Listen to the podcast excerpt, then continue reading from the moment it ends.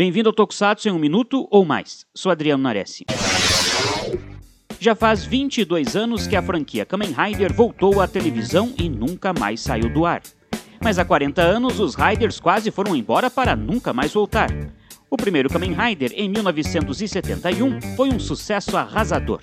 Durante a primeira metade dos anos 70, a franquia Kamen Rider ajudou a moldar a ideia de herói na televisão japonesa e foi um dos principais responsáveis pelo rápido declínio dos Kyodai Hero, que dominavam a televisão japonesa desde o surgimento do Ultraman.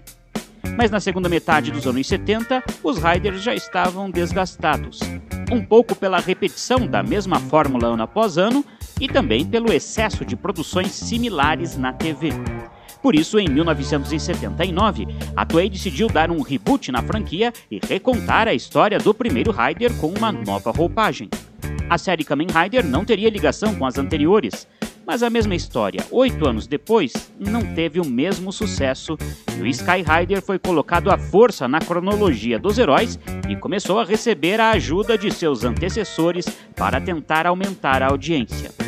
Em 80, o Kamen Rider Super One foi a maior inovação na franquia, mas a Toei ainda não tinha compreendido a mudança dos tempos, e como resposta à audiência abaixo do esperado, transformou a série em mais um remake dos primeiros Riders. Obviamente não funcionou, pois a criança de 81 estava distante da criança de 71. Os Riders voltaram a respirar ainda nos anos 80 principalmente por causa da experiência acertada dos Metal Hero, mas o fantástico sucesso da franquia só seria retomado nos anos 2000. Fique ligado aqui no Super Hero e até mais!